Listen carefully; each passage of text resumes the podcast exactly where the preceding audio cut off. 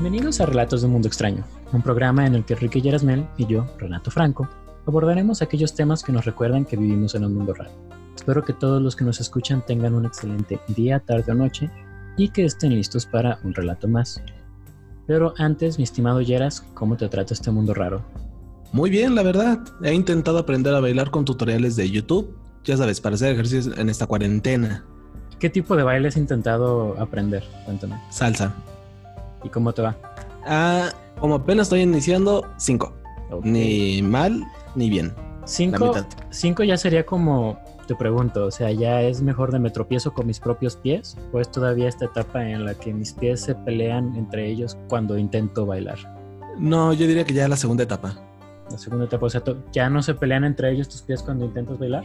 No, ya no, ya no. Ah, mira, te felicito, porque lo- los míos yo siempre que intento bailar sí parece así como que se odian entre sí y intentan atacarse para, para hacerme caer al final de cuentas. Pero me voy a reír un poquito cuando te vea. Muy probablemente no, no me veas bailar, no sé, ya, digamos, mi etapa en la que me hacían como medio bailar de a huevo ya pasó, quiero pensar, entonces ya estamos como en esa edad en la que sabes qué cosas sí vas a hacer y qué cosas no, y que, que para qué cosas eres bueno y qué cosas te molestan, ¿no? Entonces ya es cuando de que alguien me invita a, oye, pues vamos a ir a bailar o cosas así, de, vamos de antro. Ya estoy en esa edad en la que simplemente tú puedes decirles, no, no voy a ir, gracias, yo no bailo. Ok. Y si tengo que ir Entiendo. como a un evento, ya sabes, un evento formal o algo, una boda, una cosa así, yo que sé, una graduación, y es como de, ay, o sea, hay que ir a bailar ya, o sea, ya estás como en la que simplemente puedes decir, no, yo aquí me quedo como amargado, no hay pedo. Respeto tu postura. Yo nada más quiero bailar para hacer ejercicio. O sea, es una buena... No, o sea, está súper padre, güey, o sea, si te gusta bailar, está bien chido, güey, y mi punto más bien es como pues las actividades que disfrutas, es chido que las disfrutes, pero ciertas actividades que no te gustan, en este caso a mí el baile, pues no, simplemente digo que No, aquí sí, sí. muere el asunto. El tema, el tema del, del día de hoy tiene que ver mucho con el baile. Déjame contarte ¿sí? que, sí, déjame contarte que hace mucho tiempo, en la Edad Media, por las calles de Estrasburgo, lo que ahora es Francia, pero que en aquella época era el Sacro Imperio Romano Germánico, si te das cuenta los nombres de antes estaban más chingones, una mujer llamada Frau Trofea, que le vamos a decir Trufita de ahora en adelante, porque estoy seguro de que dije mal su nombre, se puso a bailar así de la nada. Bueno, primero que nada te diría, sí, es lo más normal de aquella época. Ten en cuenta que es la Edad Media. Así como que tú digas, ay, si tengo ganas de ir al cine, pues no. ¿Qué actividades tenían para entretenerse? Sí, ahora aparentemente no tenía mucho que, que hacer, concuerdo contigo. Pero si te dijera que nuestra amiga Frau siguió bailando y con los días se le unieron más y más personas que no, no podían dejar de bailar, entonces, ¿qué pensarías? Bueno, me iría por lo más racional del mundo, una posesión demoníaca o una enfermedad. Pero si eso va a ser nuestro tema del baile, ma, me gustaría abordarlo, ¿eh? Porque sí suena bastante extraño. Pues exactamente, el día de hoy hablaremos de las epidemias de baile, también conocidas como coreomanía, manía de bailar o baile de zambito. Baile de zambitos. Sabes que la enfermedad va a estar muy buena cuando tienes el nombre de un santo en ella. Pero a ver, pregunto yo, ¿quién fue Zambito? Pues mira, Zambito fue un mártir francés del siglo III. Su padre era pagano, pero iba a decir tuvo la fortuna, pero no más bien quizá tuvo la desgracia de tener como tutores a otros dos santos católicos, Crescencia y Modesto, quienes lo bautizaron y lo convirtieron al cristianismo. Yo por eso voy a mandar a mis hijos a la escuela pública, ¿eh? Y créeme que eh, sí, sería una buena opción, porque el pobre Zambito parece que el bautismo le funcionó muy bien. Resulta que las crónicas nos cuentan que fue encarcelado por intentar convertir al hijo del gobernador y pasó los siguientes siete años en prisión hasta que simplemente ya le dieron chicharrón cuando tenía 13 años. A ver, a ver. Tenía 13 cuando murió. Y 7 años en prisión. ¡Güey! Lo metieron a los 6 años. En efecto, sí. Eran otros tiempos, Yeras. O sea, yo creo que ya en el siglo III, a los 6 años, ya eras todo un hombre. Estabas listo como para asumir tu responsabilidad. ¿Sabes qué? Sí, la cagué. Intenté convertir a tu hijo a otra religión. Me merezco la cárcel y la muerte. Yo quisiera ver cómo intentó convertir un niño de 6 años al catolicismo, bueno, al cristianismo de aquella época, a otro niño, ¿eh? Yo quisiera saber cómo. No hay muchos datos, pero déjame decirte que hay como varias versiones. Una nos dice que lo intentó convertir y otra es todavía más, más jodida, porque resulta que el pobre Vito, aparentemente, en lugar de intentar convertir al hijo del gobernador, lo que hizo fue curarlo de unos horribles ataques de epilepsia que tenía. Entonces, gracias a esto como premio, el Dio- Diocleciano, que era el gobernador de aquella época, de Lucanía, lo que hizo pues justamente fue premiarlo con la cárcel y después ir como planeando cuál iba a ser el fin de nuestro amigo Vito, ¿no? Entonces lo que se le ocurrió fue que muriera en una olla de aceite hirviendo. Entonces lo que nos cuenta la leyenda es que cuando ya Vito estaba en la ollita de aceite hirviendo y que ya todo el mundo estaba así expectante para ver cómo iba a empezar a, así a chicharrarse, lo que en realidad pasó es que se levantó él los faldones o no sé qué es lo que trajeron en esa época, su túnica, y se echó a bailar así en el aceite hirviendo, así una especie como de rock and roll acá echando el bailón loco y empezó a contagiar a todos los que estaban ahí este, viéndolo, empezando justamente por el mismo Diocleciano. Bueno, te voy a decir que yo también me estaría moviendo como si fuera echándome un rock and roll loco si estuviera bañado en aceite hirviendo. O sea, no, no me voy a quedar quietecito. Es como de, güey. No mames, tienes todo. O sea, quizá, quizá, es como que están. Tienes toda la razón, ¿no? O sea, quizá lo que estaban haciendo es que estaban, este, como romantizando la historia y el pobre Vito realmente así estaba como de, güey, no mames, estoy en un dolor y agonía constante, güey. Me estoy retorciendo porque todos están empezando a bailar, güey. Yo siento que lo que realmente pasó fue de que salpicó a, todo a toda la corte y toda la corte se puso a bailar. no mames, bien cabrón, güey. Así el vato así como, ah, me estoy achicharrando, güey, y salpicando y todos, ah, no mames, me está cayendo el aceite. Y, ya pasó a los sonales de la historia como, oh, no, sí, ajá, San Vito empezó a bailar y se contagió a los demás. Tienes razón, no mames, estamos descuartizando la historia de los santos católicos. ¿Cuántos santos católicos no serán así sus historias, güey? Que son simplemente interpretaciones jodidas de lo que realmente estaba pasando, ¿no? Sí, o sea, hablando de hablando de maquillar los eventos. Sí, no mames, me está rompiendo aquí toda este todo, todo el hito del pobre de San Vito, güey. O sea, yo cuando estaba investigando, leyendo sobre él, dije, ah, pero ahorita ya sí es como de, no es cierto, pobrecito, sí tuvo un final muy feo. Pues gracias, a, digamos, gracias a esta historia que nos acabas de desenmascarar, eh, por mucho tiempo se conoció como baile de San Vito, lo que aparentemente ahora sabemos que eran síntomas de Huntington y de la enfermedad de Sideman. Entonces esto se pone cada vez más jodido si te das cuenta. Pero ¿por qué no se cuentas un poco tú que, investigante, que investigaste perdón, de qué consisten este par de enfermedades? Mira, ambas son, digamos, afecciones neurológicas que alteran la locomoción. Bueno, dentro de su cuadro clínico se altera la locomoción y la persona no tiene control de los movimientos de su cuerpo. Y parece que estos se mueven de forma autónoma y a gusto suyo sin que la persona pueda hacer algo. De ahí que también romantizar un poquito le pusieron la palabra baile. Digo, también pues yo investigando un poco, o sea, sí, no son como enfermedades chidas, güey, porque es como básicamente que tu cuerpo no te responde y hace lo que se le hace chingada gana, ¿no? O sea, es como, ah, voy a empezar a tirar patadas y a manotear de a gratis, güey, y te la pelas porque no puedes detenerme. ¿Sabes? Me pongo a pensar, ahora que lo veo en retrospectiva, que quien le puso el mal del baile de San Vito tenía un humor bastante negro, ¿eh? Sí, sí, sí, la verdad sí, sí tenía un humor muy negro. iba a intentar este como justificarlo, pero sí, sí es como humor muy negro. O sea, estás viendo al pobre güey que está ahí perdiendo el control de su cuerpo, que no puede parar a lo mejor se te ocurre, ah, mira, este güey parece que está bailando. Ah, no, sí, sí está como culero. Él parece el baile de Zambito. Y el chavo moviéndose de uno a otro, no, o sea, es horrible, es un humor muy, muy negro. Sí, o sea, lo único que falta, o sea, yo me lo imagino, y sí me imagino esto así como poniendo el nombre y después dando como remate el de Nelson, güey, o sea, como para, para echarle más sal al insulto, güey, ¿no? más sal a la herida. Pasando a nuestro tema principal, que es la coreomanía, te preguntarás, o bueno, me preguntarás, ¿qué es la coreomanía, Renato? Entonces yo te contestaré ellas. Que en teoría fue un fenómeno social que se produjo en Europa entre los siglos XIV y XVII. Y te digo que en teoría porque al final vamos a ver que la neta no tenemos una explicación única y convincente qué chingado estaba pasando. Consistía en grupos de cientos o miles de personas que se echaban a bailar algo así como un rave medieval, nada más que en lugar de música electrónica sería como con flautitas y tambores. Fíjate que yo tengo dos puntos por los cuales no quisiera ir a ese tipo de rave medieval. Uno, ¿has visto una fiesta o has escuchado siquiera la música medieval de flautitas y tambores? Lo que menos se te viene a la mente es un rave.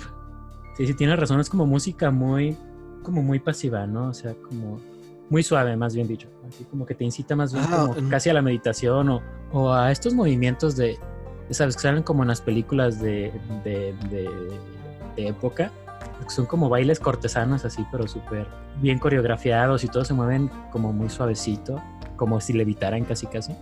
Sí, o bueno, no que levitaran, pero se ven muy, muy modositos, como diría. Exacto, Como esa es, la e- esa es la palabra justo. Esa es una mejor descripción, muy modositos. O sea, es como de. No, jamás en mi vida se me vendría la palabra rape. O un pachangón loco al ritmo de esa tonada de flautitas y tambores. Sí, y de hecho, o sea, quizá hubiera sido mejor que hubiese sido como algo más desenfrenado, porque vamos ahorita más adelante, quizás hubiera prevenido como ciertas tragedias que te voy a ir contando.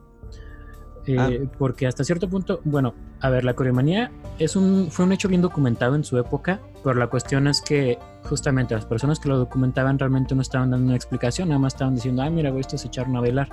Entonces, lo que sucede es que las posibles explicaciones que tenemos de qué es lo que estaba pasando simplemente van a ser conjeturas. Realmente no sabemos qué diablos pasó. Un dato curioso, eso sí, déjame te cuento, es que los músicos que acompañaban a los bailarines, digamos, como una estrategia para protegerse de ellos, también echar a bailar, lo que hacían es pues, ponerse a tocar. Y lo cual hasta cierto punto era contraproducente, porque entonces lo que hacían era que animaban a la gente que estaba presente a que siguiera bailando, o a los que no estaban bailando a que se les unieran, güey, a seguir, a, a unirse a ellos, ¿no? Ay, bueno, claro, échale leña al fuego. Exactamente. De hecho, una de las más famosas de, estas epidemias fue la de 1518, es decir, la que empezó justamente con nuestra amiga Trufita.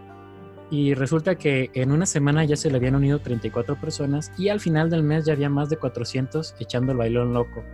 Bueno, primero que nada, ahí está el segundo motivo por el cual no quisiera ir a ese tipo de rape. Está bien que una cosa te digan de que se salió de control, pero terminar en una epidemia de baile que parece el rape de la muerte, también como que te hace pensártela dos veces antes de decir, ay, sí, voy a echar chisme, ¿cómo está esta parte?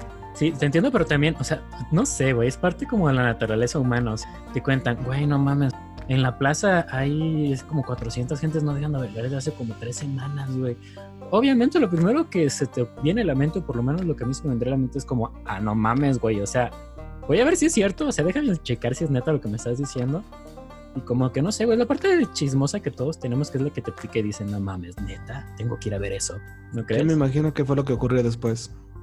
Pues mira, a medida que la epidemia de baile empeoraba, los nobles preocupados con los acontecimientos buscaron el consejo de los médicos locales, quienes descartaron causas astrológicas o, o sobrenaturales, bien por ellos. Está padre porque está la gente bailando, entonces ya por lo menos no están diciendo, ah, estos son espíritus chocarreros, ¿no? Entonces, ah, punto para los médicos.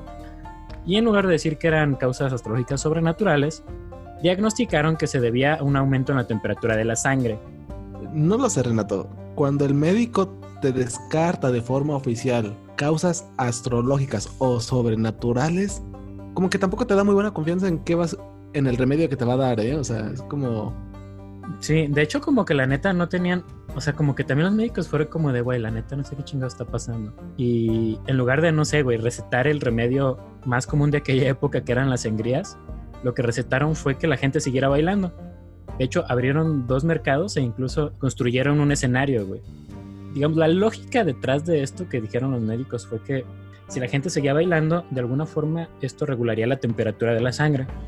La cuestión aquí es que los médicos pronto verían que quizá no había sido una buena idea cuando los bailarines comenzaron a morir de ataques al corazón, derrames cerebrales o simplemente de agotamiento.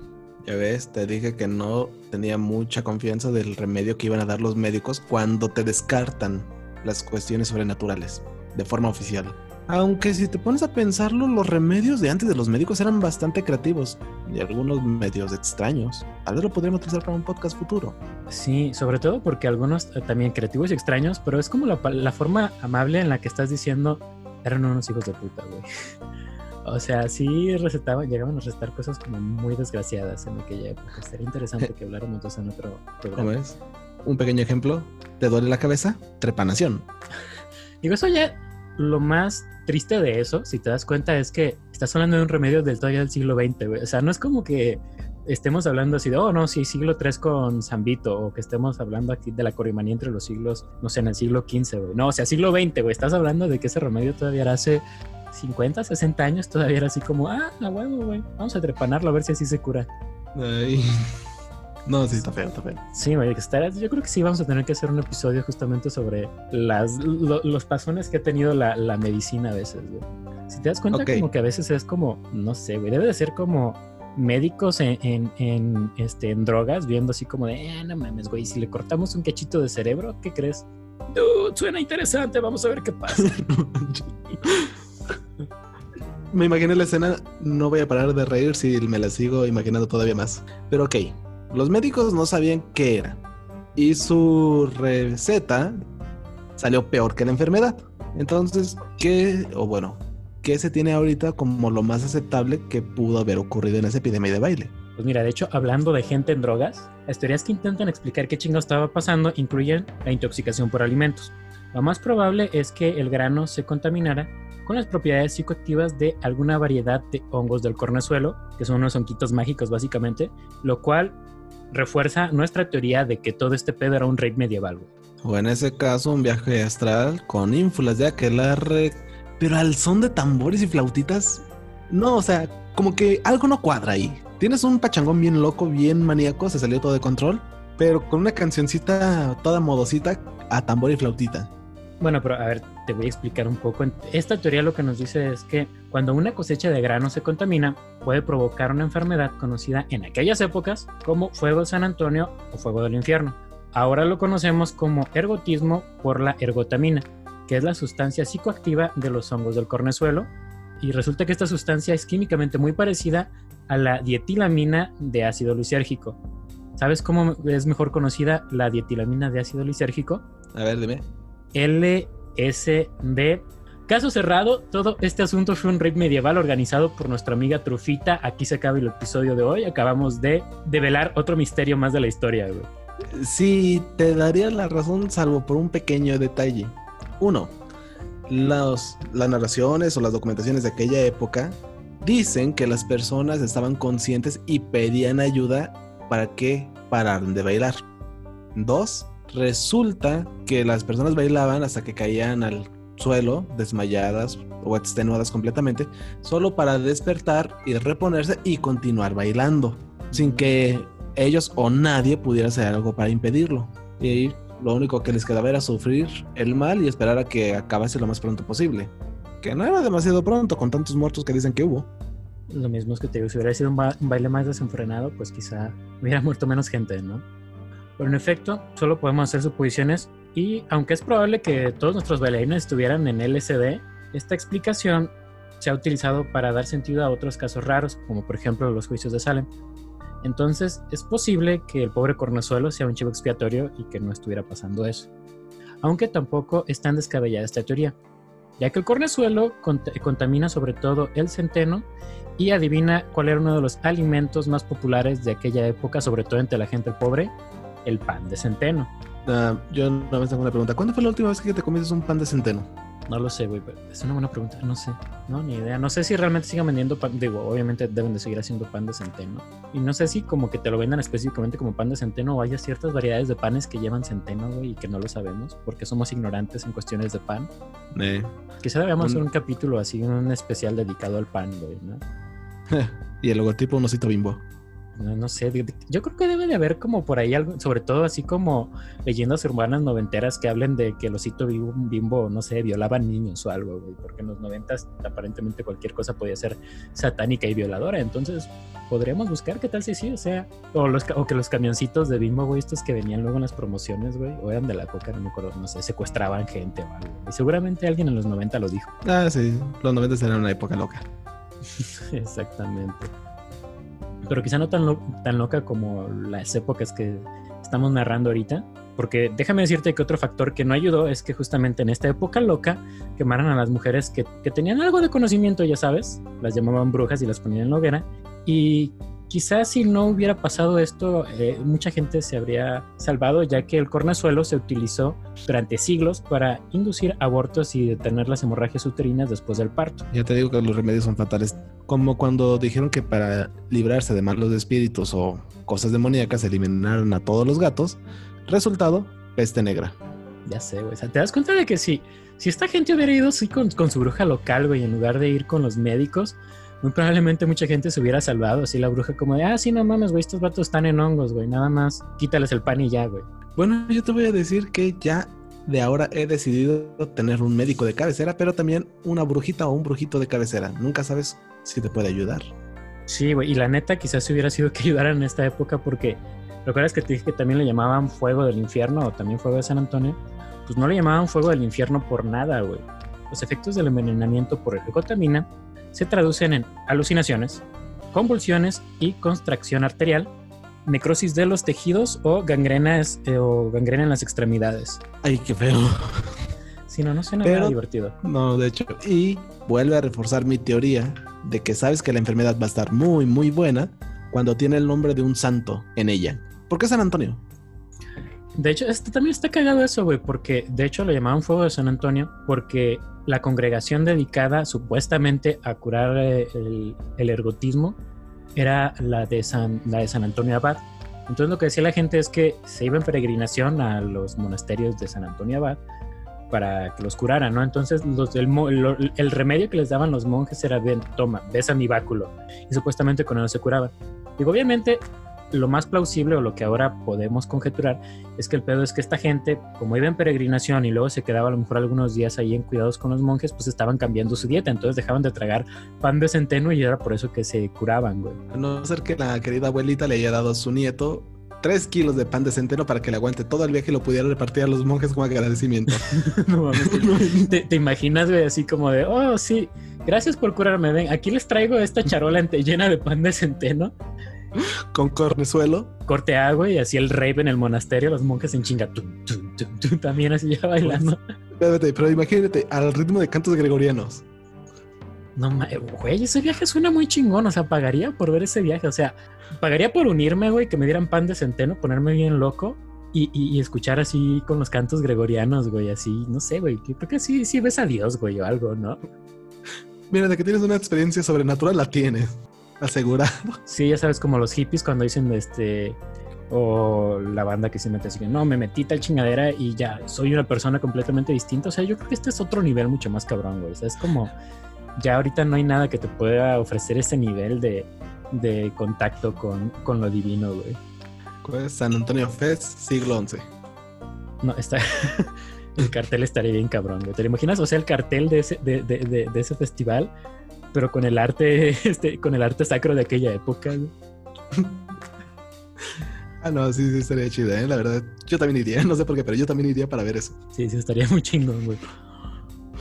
Otra posible explicación es la del historiador británico John C. Waller, quien propuso que en una época de extrema hambruna pudo provocar fiebres altas y alucinaciones. Si te das cuenta, es como explicación opuesta a la anterior. O sea, en la anterior la comida es la que provocaba todo este pedo y según esta otra explicación es la falta de comida y la hambruna lo que estaría haciendo que esta banda anduviera toda alucinada. Esta hipótesis coincide con otras que afirman que la coriomanía surgía en tiempos difíciles o de mucha presión. Así sería una especie como de válvula de escape. Bueno, fíjate que yo no me inclinaría tanto por esta última teoría porque ten en cuenta que la epidemia de baile duró varios días. Ahora imagínate varios días con una persona desnutrida súper explotada laboralmente y con fiebres altas. O sea, se hubieran muerto a los dos, tres días. Bueno, quizás estaban desnutridos y como que ya, o sea, estaban bailando y vieron, dijeron, güey, esta gente hace mucho que no come, güey, si los dejamos así se nos van a morir. Tráiganles pan de centeno, güey, para que aguanten mientras bailan. Bueno. Ah, sí, sí, sí, ya me imagino echándole leña al fuego de, ¿cómo arreglamos esto? Dale pan de centeno. Obviamente, güey, Vicos época medieval, güey, entonces era así como de, eh, la vida no vale mucho, este, la, expectativa de vida tampoco es tan alta, entonces, pues, por lo menos estos van a morir bailando, güey, está más padre, ¿no? Otro autor, Robert Bartholomew, nos dice que en ocasiones la gente desfilaba desnuda y hacían gestos obscenos. De hecho, algunos episodios derivaban en relaciones sexuales y otros en, los que la gente estaba actuando ya como animales.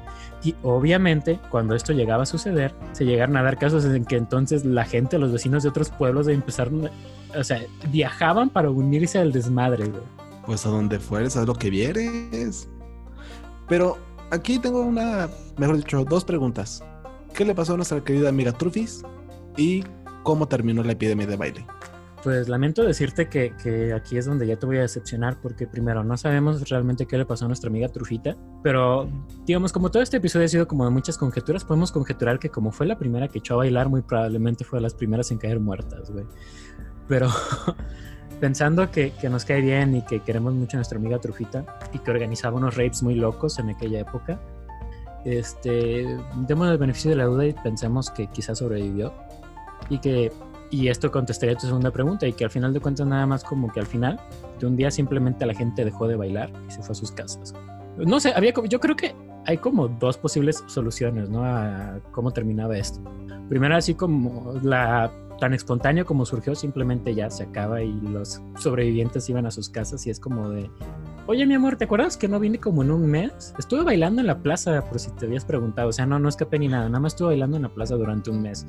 Vengo con tres costillas rotas y con los pies sangrando, pero de ahí en fuera todo normal, ¿no? y una pierna de acero. Yo siento que más bien después de los días se les acabó el pan de centeno con cornezuelo y como ya estaban sude y sude de tanto bailar, se desintoxicaron ellos solitos. Pudiera ser. Podría ser, sí, podría ser otra solución. Pero digo, la otra, que quizá no es, ninguna de estas es como muy convincente, es lo que te digo, ¿no? Pero la otra pues, solución es que simplemente, o sea, cuando todos los que estaban bailando se, se murieron, ya así se terminó, ¿no? Así que pues ya todos están muertos, güey, llévenselo a la pila de cadáveres y ya se acabó esto. Y ya lo, y los músicos así de, de la que me salí, cabrón. Mira, yo, yo en lo personal me quedo con la teoría del cornezuelo y el baile rey medieval con tambores y flautitas. Todo así alucin. Sí, yo concuerdo contigo. Creo que es la teoría más chida, güey. Que simplemente este, mucha gente en ácido y que esto, todo esto era un rey medieval bien locochón. Concuerdo contigo, es la teoría que también más me gusta. Y así es como vamos cerrando nuestro capítulo del día de hoy, poniéndonos, este, estamos todos de acuerdo en que era gente nacido en la época medieval. Apoyo la moción. Vale. Pues entonces a todos nuestros queridos escuchas, muchas gracias por seguir con nosotros hasta el final. Acuérdense que sin ustedes este programa no sería posible y les recordamos que pueden seguirnos en redes sociales. Por favor no se olviden de darle like si les gustó el programa, suscribirse y compartir, ya que eso nos ayuda a crecer, a llevar a más y más personas los relatos de este mundo extraño. Esto ha sido todo por hoy. Se despiden como siempre sus amigos Renato Franco y Enrique Yeraxmel. Nos escuchamos en el próximo programa de Relatos del Mundo Extraño y recuerden Manténganse atentos, la siguiente historia que contemos podría ser la suya.